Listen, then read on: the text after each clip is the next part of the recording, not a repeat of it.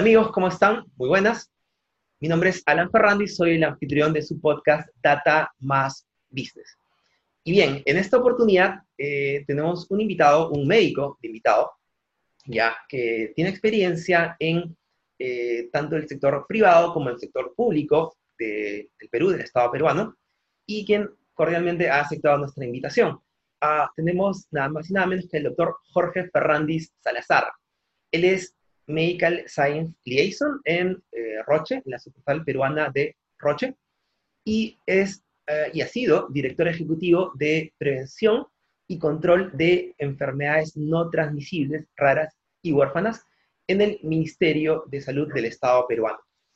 Eh, pues bien, Jorge, ¿cómo estás? ¿Cómo te encuentras? Muchas gracias por haber aceptado la invitación. Hola, Alan, muchas gracias a ti por la invitación y bueno, este, dispuesto a conversar durante esta, esta, hora eh, y poder intercambiar todo lo que podamos al respecto. Muy interesado también en el tema de, información. Y bueno, nuevamente gracias por lo... Entonces, el tema hoy día, eh, lo que estamos conversando justamente antes de, antes de empezar, el tema hoy día es la importancia de los datos en las decisiones de salud pública. como dije hace un momento, tú has tenido experiencia tanto en el sector público como en el sector privado. Eh, empecemos por hablando sobre el sector eh, público. Tú has sido, has un cargo ejecutivo en, el sector público. Eh, cuéntanos, cuéntanos más acerca de esta experiencia, que imagino ha sido muy rica en cuanto a conocimientos, experiencias, conocer el Perú, conocer muchas personas, y sobre todo has visto las cosas buenas y las cosas malas, las deficiencias que tiene el, sector salud en el Perú, que es un tema ya que viene de muchos años.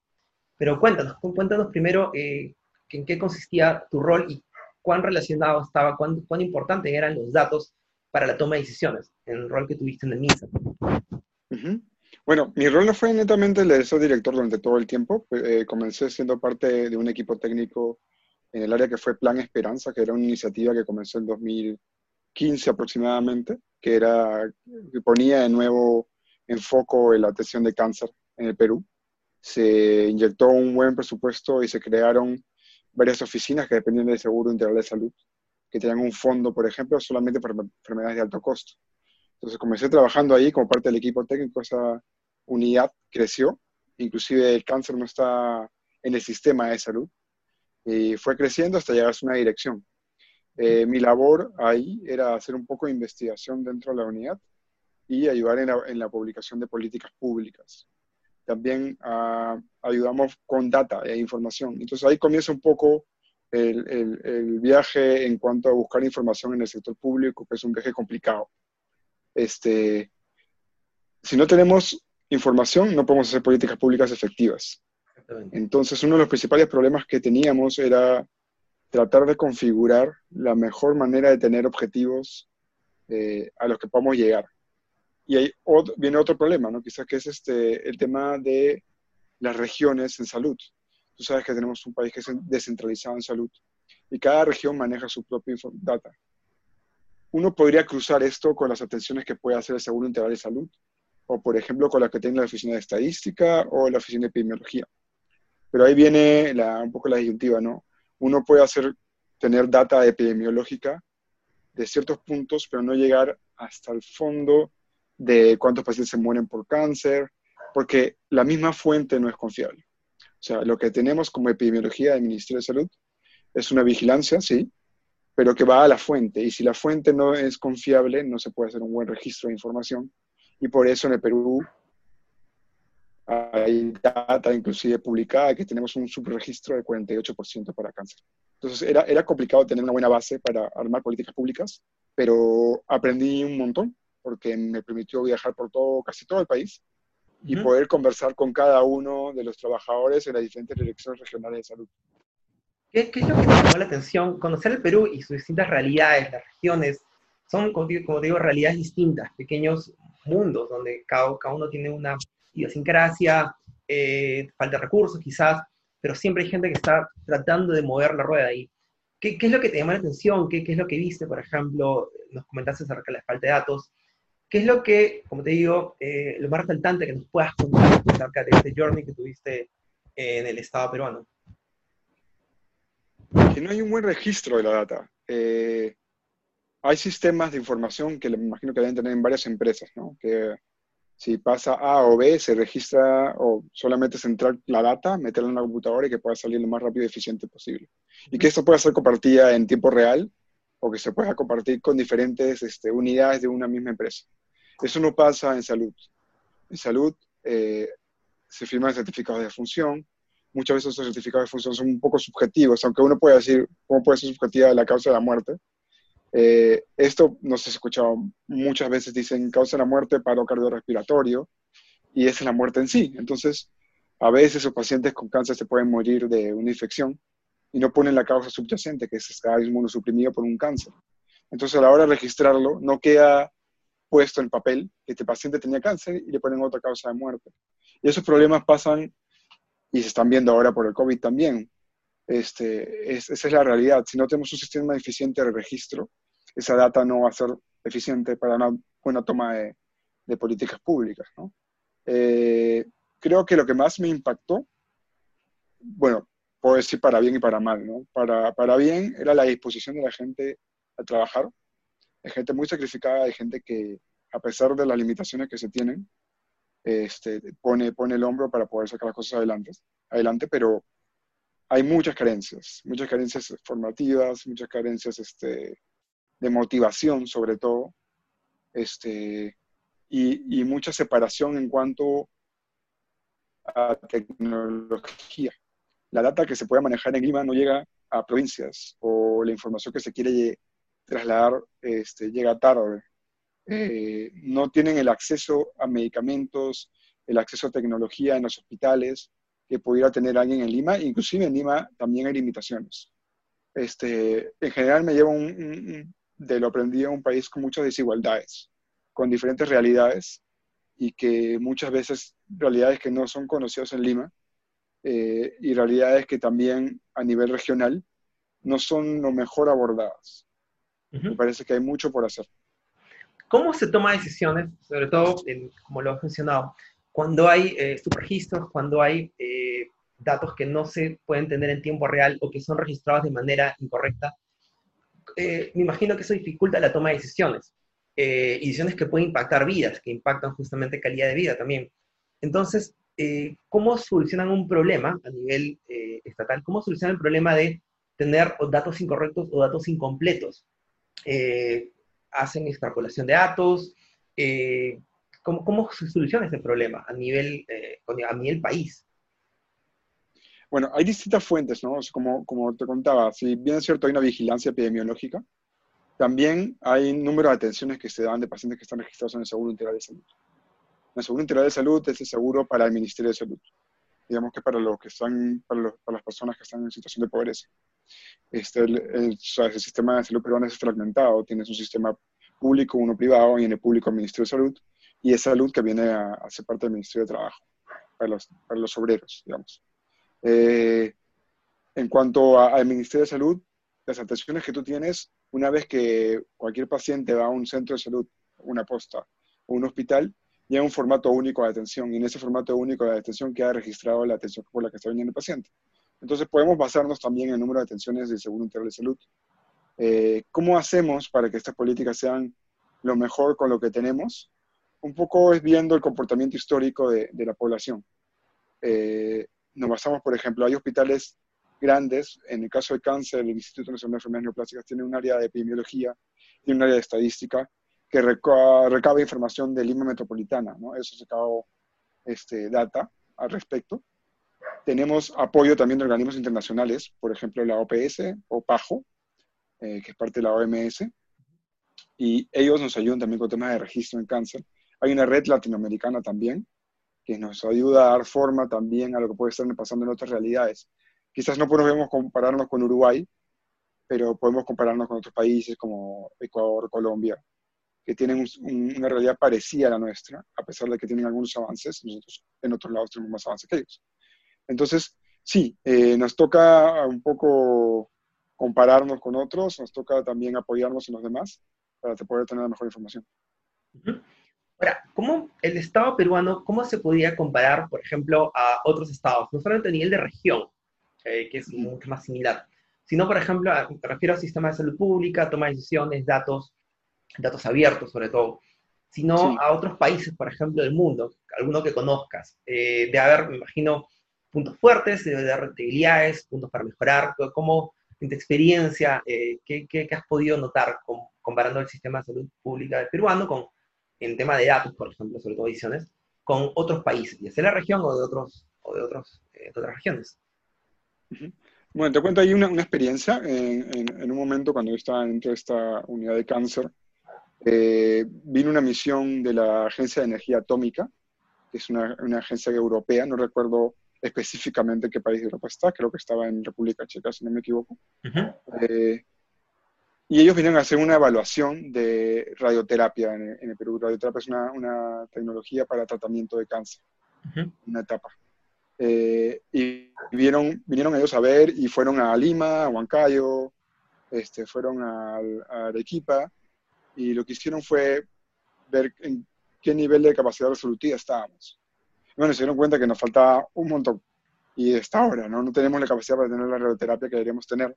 Pero ahí se, se forman, este, bueno, aparte de la relación que puedes tener con ellos, porque ellos planeaban poner, por ejemplo, un equipo de radioterapia en ciertas zonas, en el Callao, este, también nos da información de cuál es el indicador poblacional, ¿no?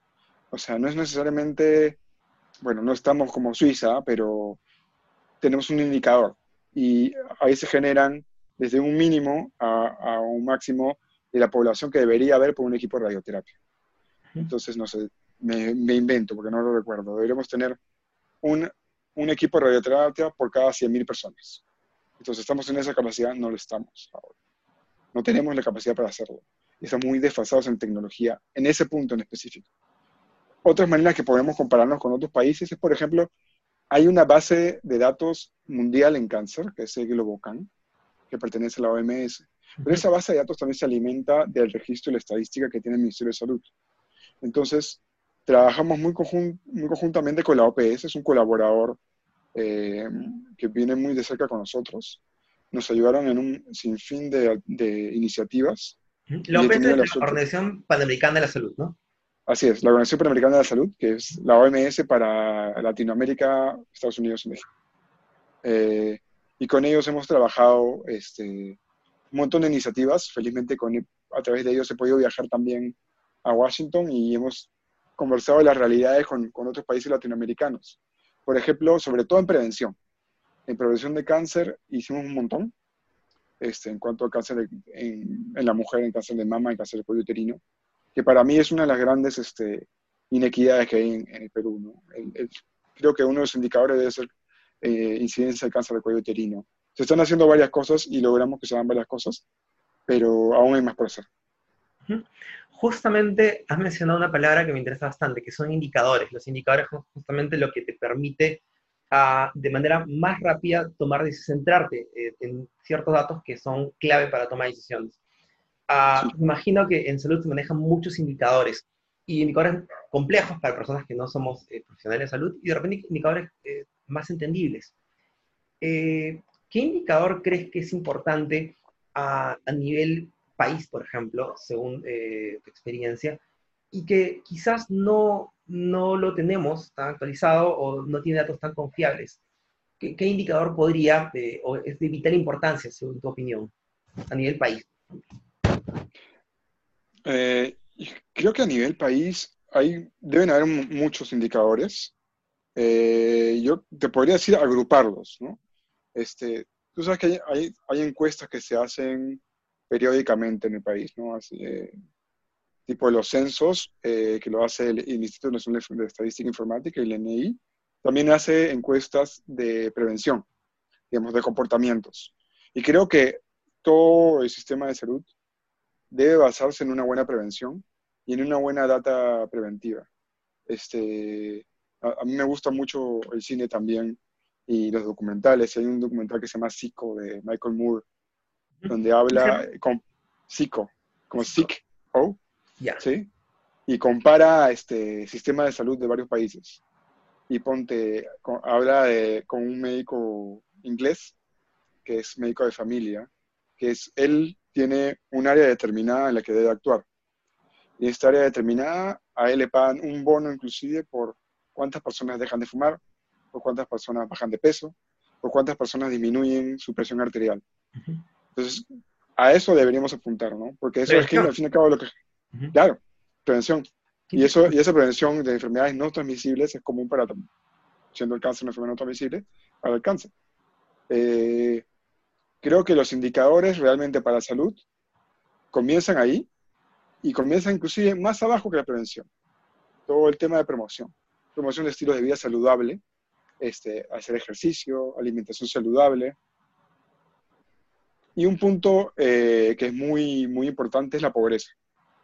Eh, hay estudios en N enfermedades y todas las enfermedades están ligadas a pobreza. La mayoría están ligadas a pobreza. Entonces, ahí se me ocurre un poco ponerte el ejemplo de una experiencia que tuve. Eh, en un momento yo estuve en la dirección de no transmisibles que tenía un área de, que era exposición a metales pesados. Y en esta exposición a metales pesados me tocó ver un tema en Cerro de. Y cuando vi el tema en Cerro de eh, claro, todos van contra salud, porque un poco como educación son los que dan la cara, ¿no? Siempre hay un colegio y una posta. Entonces, ¿a dónde van a ir a quejarse? Es al colegio de la posta. Y como es un tema de salud, porque eh, en verdad los niños están muy descuidados, la población también, eh, y lo expresaban a través de la salud, a través de una tos, a través de, de repente un sangrado, al primero donde iban a salud. Pero en, en, esta experiencia fue muy buena porque me permitió trabajar con diferentes sectores, minas, ambiente, eh, mujer, eh, trabajo, transporte, comunicaciones, todos los ministerios estábamos unidos en la PCM.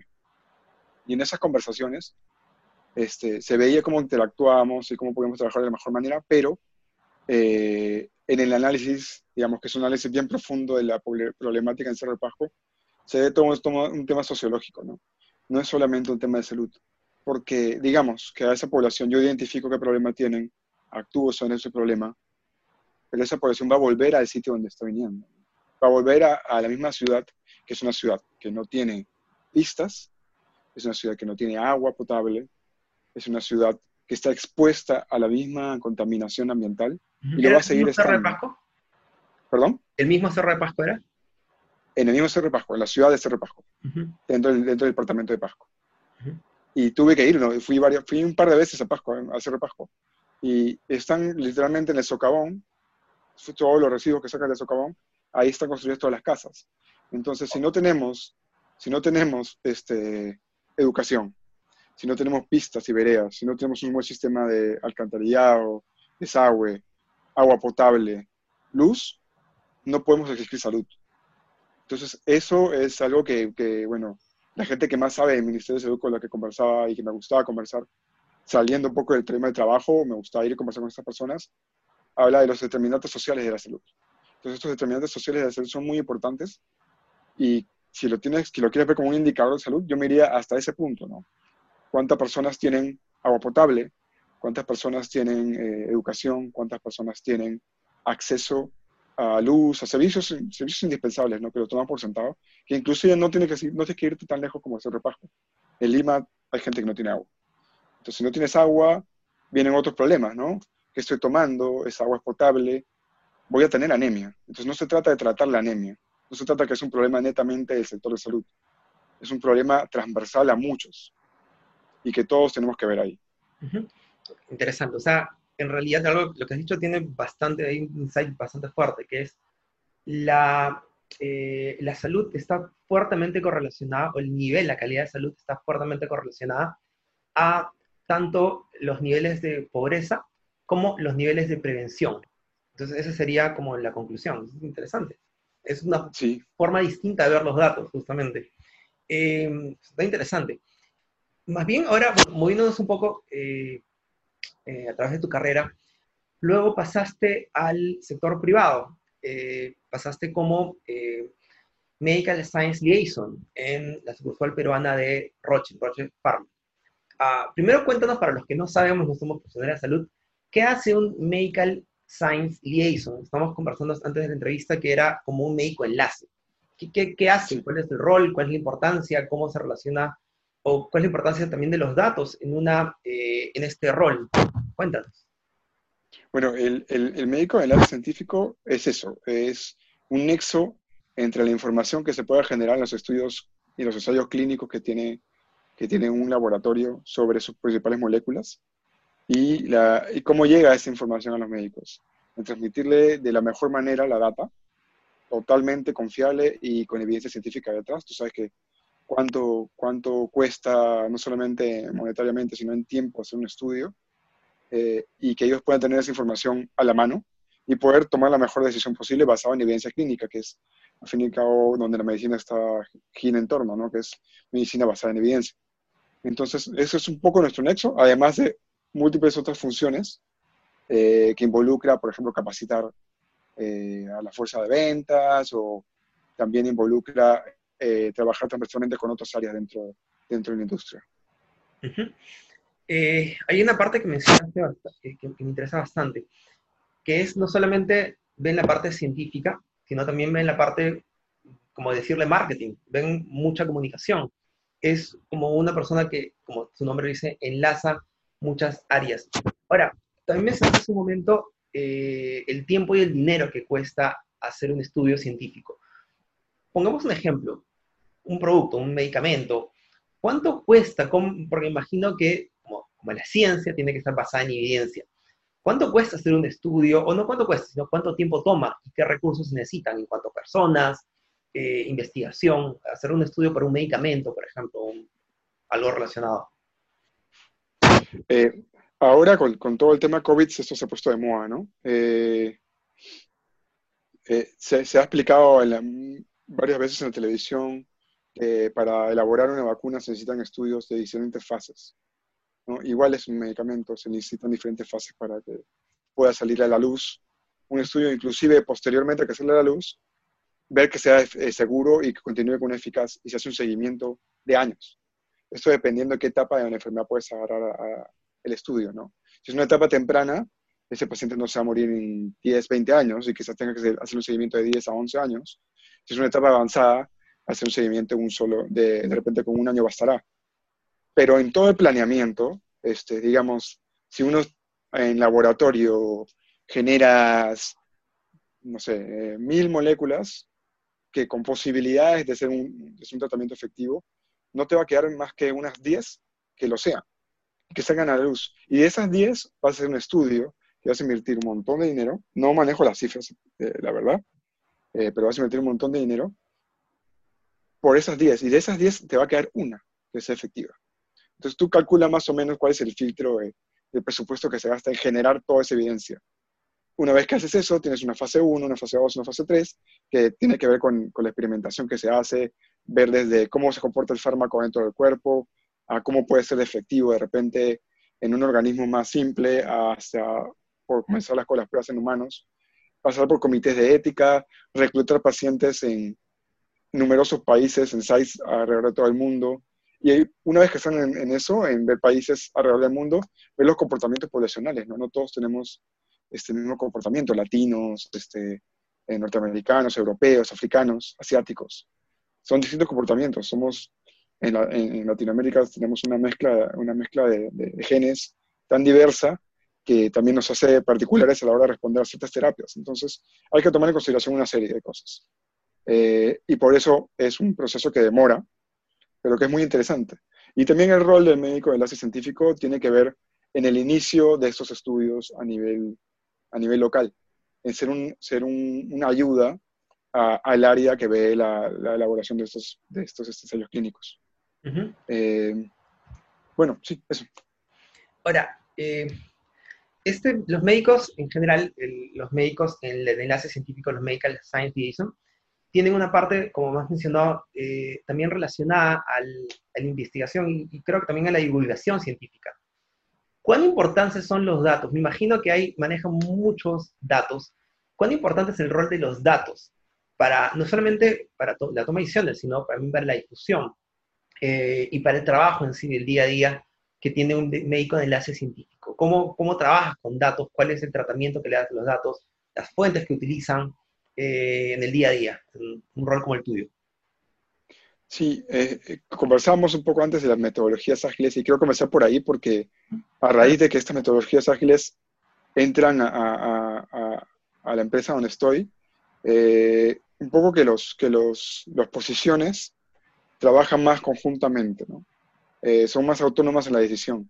Y con esa señal de pertenencia, no, no a la empresa, sino al equipo en sí, este, es que uno comienza a ver diferentes, eh, diferentes posiciones de, de, algo que como médico de repente has por sentado que es de esa manera y que no, no ves los diferentes matices que podría tener.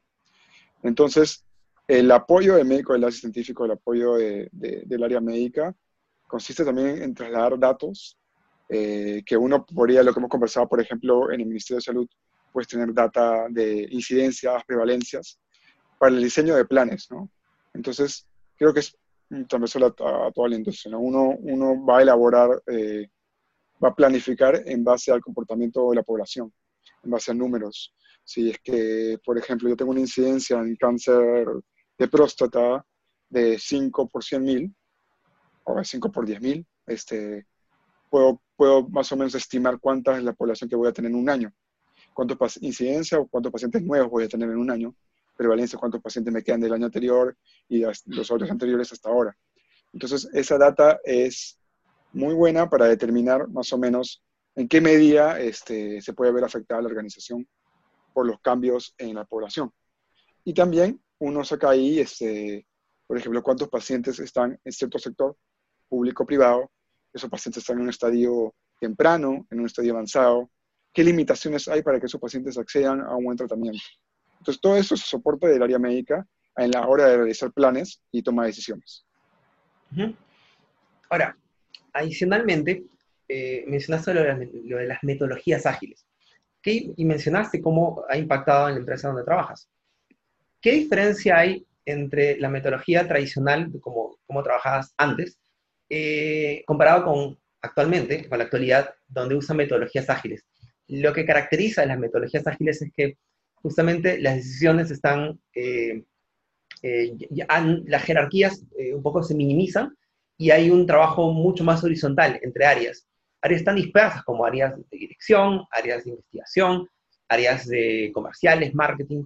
¿Cuál, es tu experiencia trabajando con metodologías ágiles la diferencia, por ejemplo, que has notado con una metodología tradicional, mucho más vertical, por ejemplo?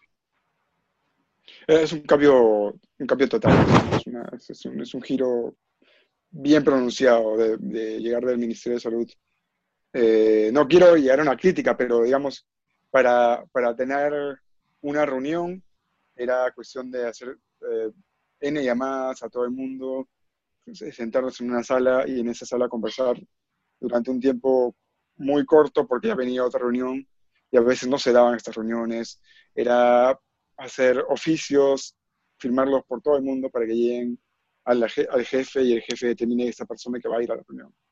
Eh, desde ese punto tan sencillo como calendarizarnos y, que te llegue una alarma al celular y que te diga a esta hora tienes que juntarte, eh, de respetar eso, eh, creo que a partir de ahí es un cambio total, ¿no? Y lo que tú dices, este, esa, esa verticalidad no la siento dentro del equipo donde estoy, ¿no? Siento que todos somos pares con una meta común. Eh, y teniendo esa meta común, eh, toca también este, ponerse en el lugar del otro y ver qué perspectivas pueden tener en cuanto a lo que se está tratando. Si es una perspectiva de acceso, una, una, perspectiva comercial, una perspectiva médica. Y creo que ese intercambio es también con los demás, ¿no? Los demás ven también que nosotros que tenemos una, una perspectiva médica y que creo que para todos el centro de del trabajo es el paciente. Entonces, viendo, es, eh, como de repente en otras organizaciones es el cliente, para nosotros el paciente es, el centro de todo. Y a quien debemos, nos debemos, y yo como médico me debo, y que y la empresa también se debe, es darle la mayor facilidades para que tenga la mejor vida posible, inclusive eh, una curación de algo tan serio como es el cáncer. Entonces, creo que las metodologías, las metodologías ágiles eh, han impactado un montón en cuanto a cómo también comunicamos lo que hacemos.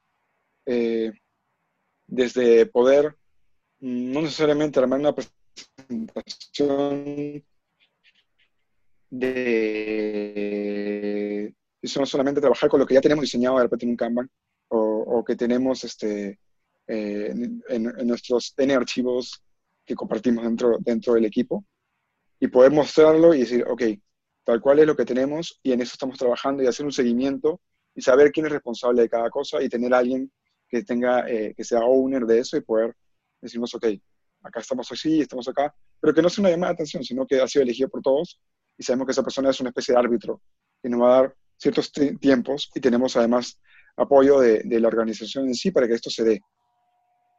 Eh, eso es lo que me, gusta mucho. Sí. Ahora, eh, tú has tenido oportunidad de viajar bastante en tu rol en Roche. ¿Qué experiencias puedes contarnos eh, en cuanto diferentes, imagino, en cuanto a uso de datos en el extranjero, en, las realidades que te ha tocado conocer, por ejemplo, en otros países? Me contabas, estábamos hablando antes de la entrevista de un caso de la Universidad de Duke, me estabas contando. Eh, ¿qué, ¿qué, experiencias has tenido en otros países que, que, hayas podido recoger y que se han aplicado acá en el país o que podrían aplicarse acá, relacionados a tu rol en el uso de datos también? Sí, bueno, lo, de Duke fue más con el Ministerio de Salud. Eh, ahí fue, ellos hicieron una intervención en, en Madre de Dios, donde, donde dosaron eh, mercurio en en, el cabello. Eh, y ellos a través de eso, claro, claro, hay una serie de indicadores para medirlo y cuantificar. Entonces ellos vinieron aquí y nos enseñaron lo que habían hecho y era una data súper buena, ¿no? Porque hicieron un análisis de toda la población, vieron cómo era que ellos se adquirían o se exponían más al mercurio, hicieron una trazabilidad increíble, ¿no? Eh, además, replicaban esto con los alumnos, se generaba un montón de investigación y creo que ahí aprendí un montón. En cuanto a, mi trabajo actual, en mi posición actual, este, sí, siempre hay diferencias con, otras filiales, pero está todo tan interconectado que tenemos grupos en comunidades, dependiendo de qué es lo que ves, o en organizaciones transversales también, en que todo está a la mano. Si es que Polonia mañana saca algo, lo puedes ver ahí en esa comunidad porque lo va a compartir y puedes conversar con las personas en Polonia y para que te digan, te den todos los insights de qué es lo que están haciendo, qué lo que vienen haciendo, cómo lo han hecho. Este, entonces yo no le veo ahora tanta división entre lo que se puede hacer. Eh, si, si, me dices de llevarlo del dicho al hecho, creo que el tema es un poco la situación local.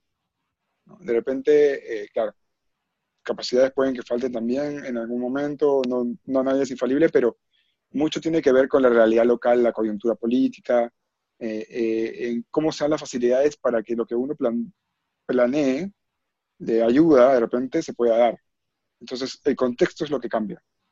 Eh, las ideas están a la mano. O sea, podemos conversar de eso siempre. Y hay la apertura para hacerlo. Ahora, haciendo justamente, explayándonos un poco en esa parte, ¿Cómo es el nivel? Acá en Perú, o sea, no tiene idea sobre eh, cómo se realiza investigación acá en Perú. Eh, tú estás muy relacionado a ese tema. Eh, conoces, tienes muchos contactos, conoces gente, ves ese tema día a día. ¿Cómo es el nivel de investigación acá en Perú? Solamente haciendo una capítulo, por ejemplo, en el coronavirus, el tema del COVID-19, vemos que salen noticias de que una, una, vacuna peruana está en camino, está en pruebas, y volviendo un poco al tema de investigación médica acá en Perú, ¿cómo estamos en cuanto a investigación médica? ¿Qué recursos eh, nos falta para tener mejor investigación médica acá en Perú? ¿Cómo ves tú el nivel de investigación médica acá, localmente? Hay muy buenos investigadores. Eh, hay mucha gente que tiene una formación muy buena, eh, pero el número es, es limitado. no se fomenta como debería fomentarse la investigación. Eh, yo no soy ningún experto en investigación, pero eh, como tú dices, he trabajado con mucha gente que sí es experta y vengo de una universidad que es la que más investiga por número de, de, alumnos, digamos. Cayetana Heredia. Eh, Cayetana Heredia. Y no es, y no es la, la, que más investiga, porque la que más investiga es la Universidad Católica, pero claro, tiene mayor número de alumnos y investiga en diferentes áreas. Digamos que es un tema netamente científico, sí. Eh, pero porque tenemos también la suerte de, tener esa, esa, inyección y venimos del sector privado en la universidad, que podemos hacerlo. Eh, yo también reconozco que hay muchas universidades públicas eh, por ejemplo, San Marcos, que investigan también un montón, pero que teniendo más apoyo de repente podrían investigar muchísimo más. Eh, algo que carece también este, el, el, país es un poco que las sociedades científicas también hagan investigación. Muchas veces, por ejemplo, en Estados Unidos, la publicación de guías de práctica clínica, la publicación de documentos técnicos en base a posiciones científicas, vienen las sociedades que son muy fuertes. Eh, y eso también lo que falta en el país, la institucionalización eh, fuera de sesgos de, de entidades públicas. ¿no? Por ejemplo, eh, tuve una experiencia de trabajar en prevención, estudiar en prevención en el NIH, en, allá en Bethesda, y en ver prevención de cáncer también con el NCI. Y ellos tienen la autonomía, claro, dependiendo de un presupuesto que ahora con, con las políticas actuales se vio reducido al inicio y ahora aumentado por el COVID en algunas partes, o sea, pero eh, digamos que lo que yo veía ahí en ese momento que era cáncer, este, se redujo el presupuesto, creo, con esta nueva administración, con esta administración actual, eh, pero tienen la autonomía para decidir y hacer investigación y pues, definitivamente es un presupuesto eh, increíblemente mayor que, que podemos tener nosotros. Esas organizaciones, esas instituciones, me parece que en el país necesitan fortalecerse necesitan ser autónomas y necesitan hacer una eh, necesitan hacer su investigación libre de cualquier sesgo que pueda poner la coyuntura política actual. O sea, yo tengo un presupuesto, sea para enfermedades infecciosas como el COVID, pero que lo siga teniendo para las otras enfermedades y se pueda seguir investigando. Y esto es centralizarlo. Este, hay, hay regiones que hacen investigación, hay esfuerzos aislados de gente que es muy preparada, pero esto tiene que juntarse en una red. Eh, y todos intercambiar conocimiento para llevarlo a lo mejor. Este, la investigación este, no se puede hacer puntualmente, tiene que ser en varios sitios para que sea de la mejor manera, con la mejor evidencia posible. Eso como conceptos amplios de lo que es. Eh, me parece que los principales problemas están ahí. Eh, es un tema presupuestal, es un tema, no sé, ahora, ahora salían las noticias y corrió mucho en redes sociales que ya iba a permitirse el trabajo de los futbolistas pero que no se había permitido el trabajo de los investigadores científicos. Que no salgan, que nos den los permisos para poder salir a sus laboratorios, a sus universidades y poder seguir haciendo lo que tienen que hacer, que ayuda sobre todo en esta crisis actual. Y ahora sobre todo hemos visto cuán útil y cuán vital es la investigación, eh, no solamente a nivel local, sino a nivel global. Mencionaste, eh, hay una parte donde mencionaste el NIH. El NIH es el National Institute of Health, me parece. Sí de Estados Unidos, una institución que, es, ¿qué es lo que hace exactamente? Eh, eh, el NIH tiene una serie de funciones, desde tener la biblioteca más conocida para la literatura médica, eh, que uno entra por PubMed, digamos que es como que la Biblia... Por eso me suena. Sí. Uno busca PubMed, busca toda la información y es el buscador, el Google por excelencia para artículos médicos. desde tener eso hasta tener diferentes áreas. Tenía uno, es, es toda una manzana en, en, Bethesda, Maryland, cerca de Washington, donde tienen edificios, no sé, de enfermedades infecciosas, edificios de enfermedades cardiovasculares, de ortopedia, de, de, ciencias básicas, de cáncer. En cada uno de esos edificios se hace la investigación que luego llega al desarrollo de tecnologías públicas, ¿no? O sea, los impuestos que pagan los americanos van al desarrollo de tecnología en esas oficinas. Eh, y además hay todo un tema de lo que hablamos al inicio, de la prevención. Tiene todo un área de prevención y es ahí donde yo fui. Eh, al, NCI, que es el National Cancer Institute, donde había un área de prevención de cáncer, eh, que, que, nos daban todas las herramientas. Éramos gente de diferentes países, había gente de África, Latinoamérica y Europa, y con todos, y Asia, y hablamos con todos este, sobre estrategias de prevención, que para muchos eran comunes. Hicimos inclusive una presentación al inicio donde cada uno hablaba de su realidad y te veías con gente de Pakistán y tenías los mismos problemas. Entonces, eso fue, fue, me abrió mucho los ojos en cuanto a las realidades y que no somos tan distintos. Ahora, eh, una pregunta suelta ya para un poco para terminar.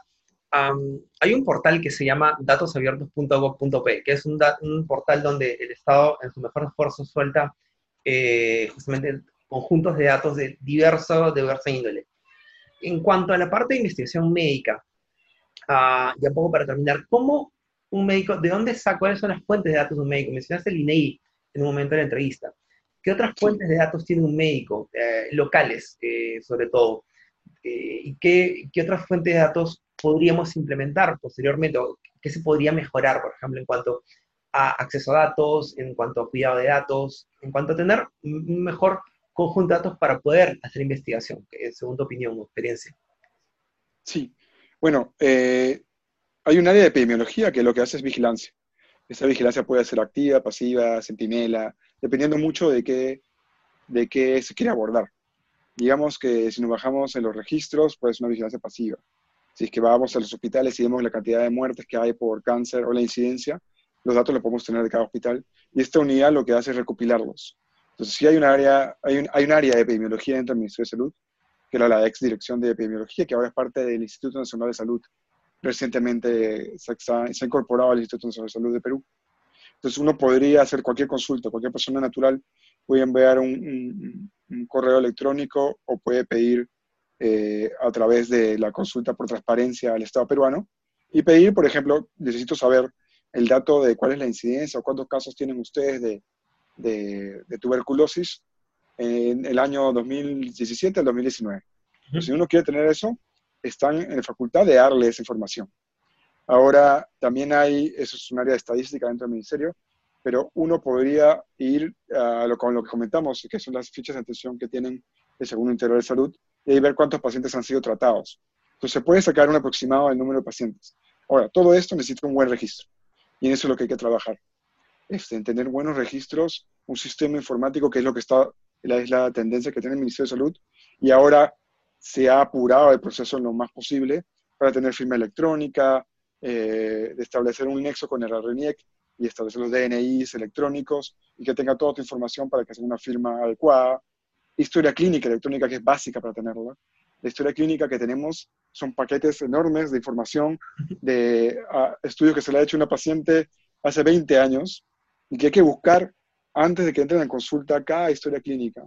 Y esto saldría si es que tenemos una clínica electrónica donde se compartan data de, de radiografías, exámenes de laboratorios, etcétera, que estén a la mano de todos y que claro, siempre con la confidencialidad del caso, sirva para hacer investigación en base a esa data. Y creo que la tendencia mundial es esa, y el Ministerio de Salud ahora con la crisis está corriendo para que eso sea lo más rápido posible. Necesitamos esa información porque solo así vamos a ver cuál es el comportamiento, por ejemplo, del, país en cuanto al tratamiento para COVID. Este, sabemos que es bueno en ciertos países, pero en el Perú tenemos que probar también esto esas teorías que vienen de otros países, esas hipótesis que vienen de otros países, tienen que ser probadas acá también. Y para eso tenemos que generar evidencia. Y la mejor manera de hacerlo es acceso a historias clínicas electrónicas, que, claro, pasan por un comité de ética, pasan por un comité evaluador, para decir, ok, esto va porque me ayuda a la población. Entonces, creo que esas son las fuentes primarias, siempre hay un poco más rebuscadas, por ejemplo, puedes ir a la data que tienen las universidades, puedes ir a la data que tiene el mismo INEI con las encuestas que hace, de costumbres que también hacen ahí. Este, hay data por todos lados, la cuestión es buscarla bien y lo mejor sería centralizarlo. Este, pero a ese camino creo que estamos yendo. Creo que eso debería apuntar. Jorge, sí, muy interesante yo que no sé nada de medicina. Eh, entendido varias partes y hay partes que no sabía. Por ejemplo, el último que comentaste sobre el acceso a la información. No, no sabía eso, que sabía que había información, pero no sabía que era como que posible acceder a la información.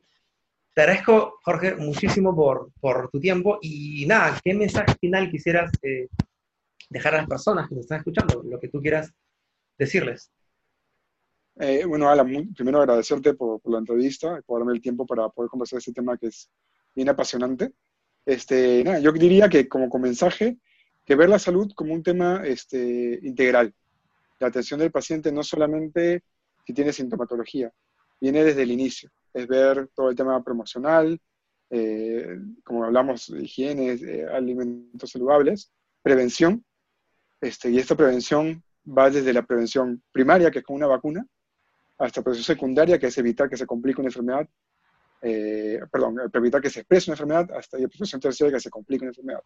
Entonces, creo que está en todos nosotros comprarnos el pleito contra cualquier tipo de enfermedad que pueda haber, en prevenir y en estar alertas, ¿no? Y ser solidarios también como, como población. Y como peruanos que somos, creo que lo mejor es, este, justo en esos tiempos de estamos quédate en casa, es de velar por el otro, ¿no? En preocuparnos, en ponernos en el lugar de los demás, ser más empáticos. Entonces creo que mi, mi, si me da un mensaje, va por ahí. En cuidarnos todos y ver que esta atención es integral. Jorge, nuevamente, muchísimas gracias por tu tiempo y por habernos dado conocimiento de esta entrevista. Y por mi parte, eh, amigos, eso sería todo y nos vemos en una siguiente oportunidad. Nos vemos. Gracias.